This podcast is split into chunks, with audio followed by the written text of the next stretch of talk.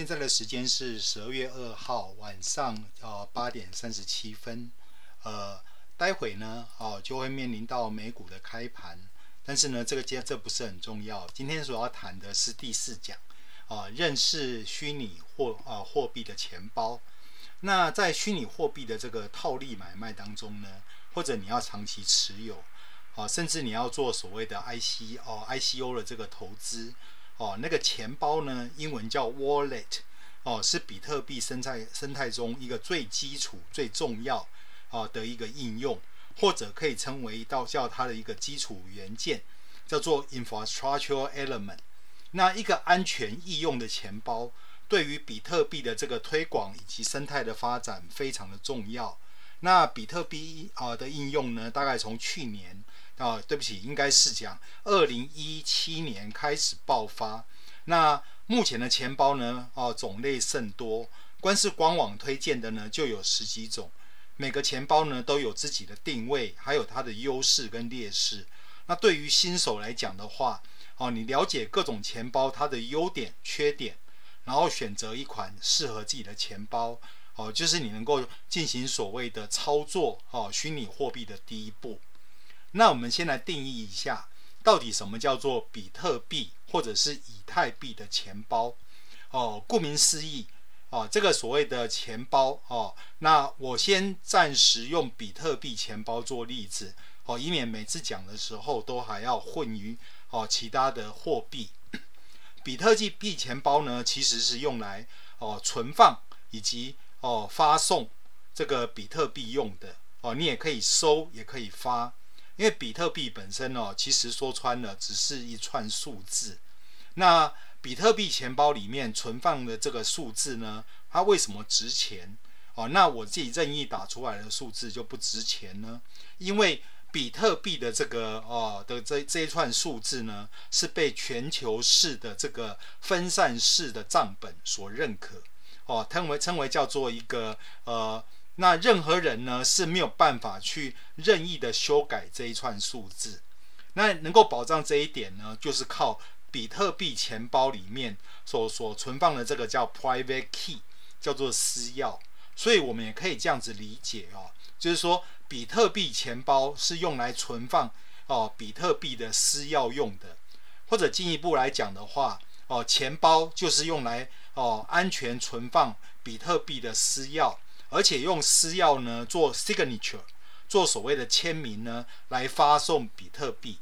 哦，甚至呢，你也可以透过这样子一个私钥来查询哦，区块链里面显示出来的余额哦，它的这个呃硬体或者是呃软体的一个呃设备。那某种定义来讲的话，你也可以称为叫做线上钱包，那也有人把它称为叫做热钱包。那另外一种呢，叫做离线钱包或者叫做冷钱包，就不具备有所谓的上面讲的哦即时查询的功能。所以某种形态来讲的话，哦有一种钱包叫做纸钱包，就是你把这个私钥呢写在纸上面，哦大概是四十个位数。那另外一个呢叫脑钱包，哦这个更加匪夷所思，就是你把那么长的数字哦记在你的脑袋里面。啊，这个东西其实说起来，只要你的记忆力够好的话，它是一个非常非常安全的方式。因为当你把它印在纸面上面的时候，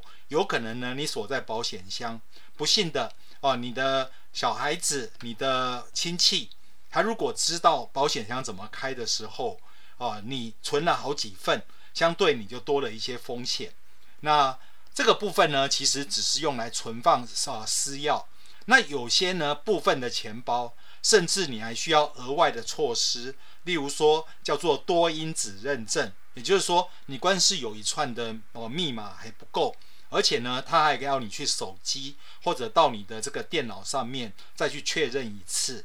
那除了用这个保存的方法来区分钱包的种类之外，也可以用它的存在的方式来进行所谓的分类。例如说，你可以分成叫做手机的钱包，哦，云端的钱包，网页的钱包。那目前呢，钱包的趋势就是越来越往行动化的方式来做发展。也就是说，怎么样方法可以让你便于携带，然后你用手机呢就可以做到发送功能就可以了。那例如说哦，台湾之光宏达电来讲的话，他就做了所谓的这个呃手机钱包，他的手啊、他的手机呢是可以当成钱包来用的。那我们来比较一下不同的比特币钱包呢，它有什么样各自的的一个优点跟缺点。比特币钱包呢，它最基本的功能就只有两个，一个叫做保存，一个叫做发送。哦，那保存的部分刚才已经强调过了，它安全的保持这个哦比特币的私钥在这个里面。那第二个部分呢，就是把这个比特币传送给别人。所以说这个钱包呢，要有一个基本的要求，就是第一个要够安全，第二个要容易使用，啊，第三个来讲的话，有可能呢，你花了一一个好几千块，例如说三千块。去买了一个叫做硬体的钱包，哦，有点像 USB 一样，但是呢，哦，它可能加了很多，做了很多次的加密，可是呢，要不要花这个钱，这取决在个人。那有一个虚拟货币的一个说法叫做不可能三角形，也就是说呢，你很难去设计一个又安全又环保，然后呢又去中心化的哦密哦密码学的货币是不可能的。所以说，任何的钱包啊，你在这所谓的安全、易用跟低成本之间，也会构成一个不可能的三角形。所以说，哦，一个钱包你要保证非常安全、非常容易用，而且不需要用户掏钱，那也是不太可能的。那我们来描述了一下这三个三角形的特征。第一个啊，叫做冷钱包，而冷钱包呢，基本上是非常安全的。但是呢，它的成本会比较高哦，它的易用性也会比较差。例如说，像 Big 啊 Bitcoin 呢，它的这个比特币，它的原生软体叫 QT 啊，这个 QT 里面呢，它建议你是要去找一台哦不联网的电脑，专门用来储存所谓的这个哦离线软体哦，它的成本并不并不低，因为你要把全世界的账本同步到你的电脑里面。大概你就要花上呃三四百 mega 哦，这么大的一个数据。那如果你要发送数据的时候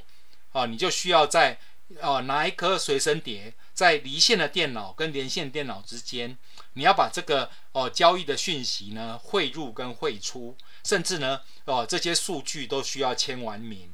所以说呢。USB 也有一个问题，就是它可能会有传播木马啊、这个病毒的一个风险。而且各位知道吗？USB 的呃寿命呢，大概多久的时间？有人说存取大概在呃一万到十万次左右，大概就会坏掉了。那如果你的东西就存在里面，而且只存一份的时候，其实你会面临到一个蛮大的风险。那例如说，我们知道一个很有名的一个呃硬体钱包呢，叫做 Trezor 啊，T R E Z O R，它就很像一个网络银行一次性啊一次性密码的东西，上面就两个密码啊两个按键哦，你在发币的时候，你可以上去点同意或者是呃拒绝。那目前呢，最受哦最普遍被使用的哦叫做 Ledger，然后 S Nero。那在国内呢，也有一些哦团队在做冷钱包，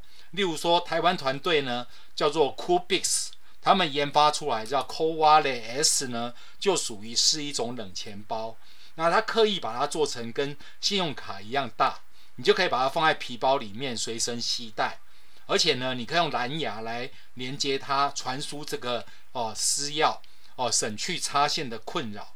可是呢，冷钱包刚刚也提到过。不是绝对的安全。如果硬体损坏了，或者是你不小心，还是把这个密码呢给漏给你的哦枕边人或者是亲戚，还是会造成这个损失。所以最好的呢，还是你要做好备份。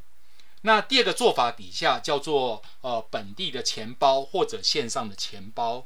本地钱包的做法是安装在自己的电脑或者是手机上面。那线上的钱包呢，就是把这个私钥。哦，加密以后放在伺服器上面，但是个人的电脑呢，有可能被植入木马，也可能会有骇客呢，把你这个整个文件呢给它加密起来。哦，所以说呢，这个时候哦，即使是线上的钱包 server 有可能被骇客入侵，然后呢，加密私钥虽然号称非常安全，但是呢，也有可能哦会被破解。而且老实说，伺服器的安全防护做得会比个人电脑好一点，但是呢，也很容易引起骇客的注意。从安全性上来讲的话，哦，我个人认为这两个钱包差不多一样危险。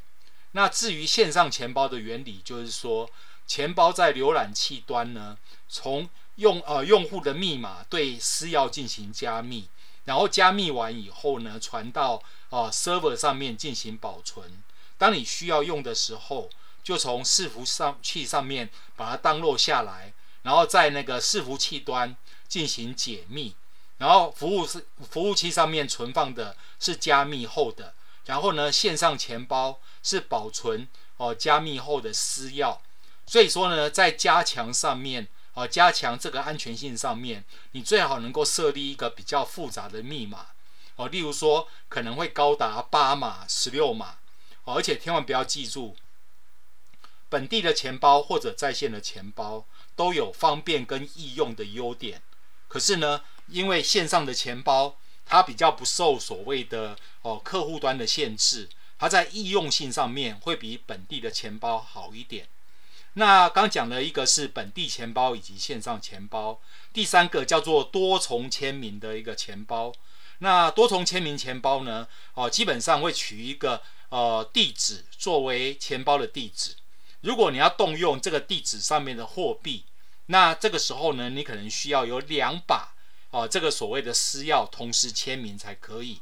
哦，就好像是说，哦，美国的核弹，哦，美国总统呢可能有一把钥匙，然后呢，哦，核弹的这个指挥官呢也拥有一把钥匙，两把钥匙呢要同时转动的时候才可以发射这个核子弹。那这样一来的时候，我可以一把保管自己的一把钥匙，另外一把呢可以存到伺服器里面。如果一把被盗的时候，那骇客没有我本地这边的私钥，那就会多了一重保障。但是复杂的流程哦，我刚刚讲过，特别的哦麻烦哦，所以说呢，你把本地的钥匙弄丢了怎么办？所以多重签名的这个机制呢，虽然看起来更安全，但是呢，在易用度上面哦有很大的隐患，而且你要怎么样保护好你的本地的这个私钥？以及未来地址的私钥，你在学习成本上面，还有使用成本上面会多了不少。那第四个做法呢，叫做中心化交易所的钱包。其实老实说，哦，交易所钱包呢，比较像是你在做所谓的这个呃股票买卖的时候，你会去跟哦股票交易所这边，他会给你一组账号，你把虚拟货币呢存到交易所。然后交易所呢，把它记到他们的账本上面。当你跟其他的 user 呢，呃，发送货币的时候，就是在交易所的的这个账簿上面做加加减减，它并没有真正的写到呃比特币的区块链里面。哦、只有你在做存币跟领币的时候，才会发生啊、区块链的交易，把它写入全球性的账本。那写入以前的话，交易所的钱包。哦，纯粹就是中心化的钱包，所以有人在问说，哦，未来比特币会不会瞌睡？那我要跟大家报告的，就是说，如果是中心化的状况底下，如果你的交易所把这个资料交给政府，那政府是有这个能力可以针对你这边进行瞌睡，因为它可以追踪你今年交易了多少钱。哦，所以说呢，这种状况底下，用户是没有自己的钱包私钥的。那那交易所有个好处，就是它交易的效率很高。因为之前我们在前几讲里面有特别提到说，哦，一个比特币在做交易的时候，一方面要经过大概六次的这个验证，第二个呢，这个过程中哦也会耽误很多的时间，所以通常是一分钟顶多做六笔交易。那如果你用交易所的方式的话，它可以实时的到账，因为对他们来讲的话，就是把呃，应该讲说就是把这个账簿上面改一改就完成了，而且呢，它可以对接所谓的购物平台，所以如果今天要做所谓的这个呃线上购物，你也可以用比特币来交易。哦、呃，前提就是对方要跟哦、购物平台对接。那交易所钱包呢，是把私钥保管的责任交给交易所，所以用户呢，其实你不用太多考虑私钥的安全。但是相对的，如果交易所被骇客入侵，啊，那个后果非常的严重，他可能呢就可以一笔一笔的把你所有的钱都领走，啊，那所以说呢，你需要说明的就是说，交易，我我这边需要跟大家说明的就是说，啊，交易所钱包里面的钱币数字，并不是真正的比特币，而是一串数字。那这个数字呢，哦，就算它显示你有一万枚。也不代表这就是真的，唯一只有哦，你要去看的就是全球性的账本到底有没有真正的打到你的户头里面去。那刚讲到两个名词，一个叫做啊纸钱包，一个叫做脑钱包。哦，它基本上呢，哦完整定义上面，它不是真正的所谓的钱包，因为呢，你没有办法直接用它来做所谓的交易。啊，你要发币的时候。你就要透过别的方法把它导入到私钥里面去。那纸钱包跟脑钱包呢，只是用来保存啊、私钥的方式。纸钱包就是把比特币的私钥印在纸上面，然后保管起来，一般都会保存个一份以上。例如说，一份放在你的保险箱，一份呢可能会存在你家里面的私密的角落。哦，一般呢是用来保持保存比较少用的这个比特币，那它就变成是有点像是哦私钥的备份。那如果说呢，这个时候你如果家里不要失火哦，不要发生什么意外的话，哦，这个环境比起刚讲的钱包是比较安全的哦，然后它也没有什么成本，就是你把它印出来就可以了。只是印出来的时候呢，要记得保管好。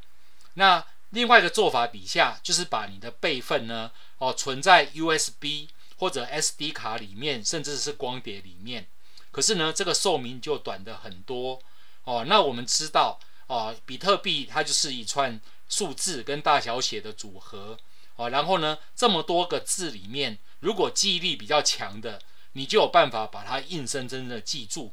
那这种做法里面哦，因为这串数字里面没有什么规律可言。所以，如果你要一字不差的把它记下来，哦，一般人大概是做不到。所以说呢，也不太建议这个方法。你可能今年记住了，可是呢，等你过了五年、十年之后再去回想哦这一串码的时候，你有可能哦会记错一个字。请记住，如果呃在您的这个呃私钥忘记的情况底下，哦，没有人哦，我要讲强调是没有人可以帮你找得回来。因为它是完全去中心化的，像如果是网络银行，还可以设定忘记密码这个选项。好的，那最后谈一下有关于比特币钱包的这个选择哦。哈，那钱包首首要的安全一定是要要要做到所谓的哦最高等级，但是世界上面哦没有绝对的安全，绝对的安全呢代表你可能会有极高的成本，还有绝对的不好用。但是呢，啊，这个时候我们不要去追求所谓的绝对的安全，而是要选择符合自己需求的相对安全。如果你是比特币的大户，那大额的比特币，我会建议您放在冷钱包、纸钱包里面。但是如果你要做的是跟外面做比较频繁的发送，或者是数额很小的时候，你可以放在本地或者线上钱包。你就可以很方便做所谓的交易。那至于本地钱包里面，那我会建议各位，你要用的就是 Bitcoin，就是这个比特币呢，它原生的软体叫做 Bitcoin Core，哦，它的名称呢叫 Bitcoin Dash QT，它最经得起考验。但是呢，因为它如果需要的话，哦，它需要 download 全球所有的区块链，哦，那刚那个大小好像我讲错了。大小大概要两百 GB，就会把全球的这个哦交易资料全部 download 到你的电脑里面。那一般的用户呢，用这个软体的比较少做这个完整的 download。那如果呢，你对技术比较了解，或许多重签名的这个钱包可以试试看。可是如果你经常做比特币的买卖的时候，哦，交易所钱包有时候会比较安全。那有些的交易所，如果你在里面，你把你你的钱打给同一个交易所的其他用户，他还可以不收你的手续费。哦，不要看这个手续费好像不多哦，现在应该算起来一次的交易哦，大概要收你大概要到哦两百到五百东中中间。那对于安全比较看重的比特币用户来讲的话，哦，你把你的私钥做成纸钱包。或者放在 USB 底下，还可以避免所谓的哦，这个所谓的过度交易。那这样的介绍呢，或许有点过于笼统。那同一类钱包里面不同的产品哦，差异也是很大。那如果要找到哦一款适合自己的钱包，还是要靠大家自己呢亲自试用看看。那因为虚拟货币去中心化而且匿名，所以存放的哦虚拟货币如果掉了。就像我之前举的例子，哦，那天呢，有一位红海的一个哦人员跟我讲说，他非常早就开始挖矿，然后挖到了挖到了矿呢，他完全不记得那个私钥是什么样子。那我就恭喜他，他的损失以目前的币价来讲，大概将近快两三百万。哦，所以说呢，哦，这个钱包的使用要特别的安全。所以说我这边总结一下，如果对于这个比特币钱包，使用还不太熟悉的时候，这边有几个建议。第一个，每个钱包在使用之前，最好能够做一个小额的测试，然后一定要做好备份哦，至少要有两个以上的备份。那第二个呢，呃，你的钱包的这个哦密码呢，最好设得比较复杂一点。第三个，任何时间都不能够忘记密码，所以你要把你的啊、这个钱包呢的这个密码要在。安全的地方哦，这边讲的密码其实要么就是交易所的给你的密码，要么就是你的私钥。然后如果你的线上呢，如果有提供 MFA，MFA 叫做 Multi-Factor Authentication，叫做多因子认证的时候，你可以把它打开。也就是说，当你使用者哦这个名称跟密码都正确之后，它还要你经过一关，可能是手机、平板、电脑的认证。然后再来就是。避免使用来历不明的软体来生成所谓的啊这个钱包的存放啊，例如说刚讲的这个 Bitcoin QT 就是官网上面 download 下来的，所以比特币钱包软体千万不要去用第三方的啊，这是很危险的。还有就是你不要把你所有的比特币放在一个钱包里面，例如说某个钱包里面的总共币值就高达好几百万、好几千万。哦，所以说呢，哦，基本上你要做的就是，你可以做灵活的应用，流通性比较少的，你就放冷钱包；常常需要流动炒短线的话，你就放在热钱包，随时 stand by。哦，所以这大概就是目前呢，针对呃这个钱包部分，哦，我在今天的这个呃讲解里面一直在跟大家强调一件事情，哦，没有所谓的绝对安全。大家能够保证的就只有相对的安全。好，就先这样子，拜拜。